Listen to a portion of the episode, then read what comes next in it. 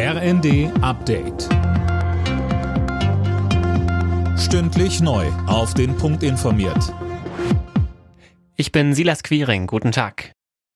Einige Länder drohen damit, dem dritten Entlastungspaket der Ampel im Bundesrat nicht zuzustimmen.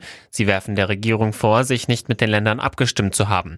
Bayerns Ministerpräsident Söder sagte der Welt am Sonntag, es werden einsame Entscheidungen getroffen, die von den Ländern im Rahmen der Schuldenbremse nicht mehr zu finanzieren sind. Kritik kommt auch aus Bremen, Sachsen-Anhalt und dem Saarland.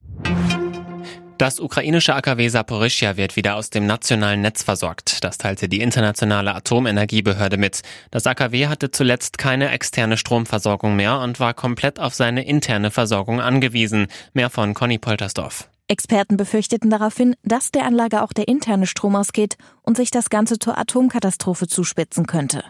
Seit März ist die Anlage von russischen Truppen besetzt. Das Kraftwerksgelände war in den vergangenen Wochen immer wieder beschossen worden. Anfang September war ein Team der IAEA e zur Untersuchung zum AKW gereist.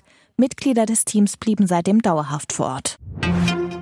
Bei der EU-Kommission kommen heute Finanzhilfen für Ungarn auf den Tisch, zumindest thematisch. Die Behörde will entscheiden, ob dem Mitgliedsland die Mittel gekürzt werden. Imme Kasten. Die EU-Kommission wirft Budapest schwerwiegende Grundrechtsdefizite vor. Außerdem tue die ungarische Regierung nicht genug gegen Korruption. Brüssel hatte deshalb den sogenannten Rechtsstaatsmechanismus aktiviert.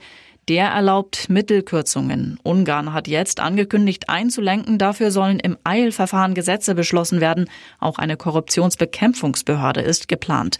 Bleibt abzuwarten, wie die EU-Kommission heute nun entscheidet. In der Fußball-Bundesliga will Tabellenschlusslicht VfL Bochum heute seine ersten Punkte in der aktuellen Saison einfahren. Gegner ab 17.30 Uhr ist der erste FC Köln. Bereits ab 15.30 Uhr empfängt Union Berlin den VfL Wolfsburg und am Abend ist der SC Freiburg in Hoffenheim zu Gast. Alle Nachrichten auf rnd.de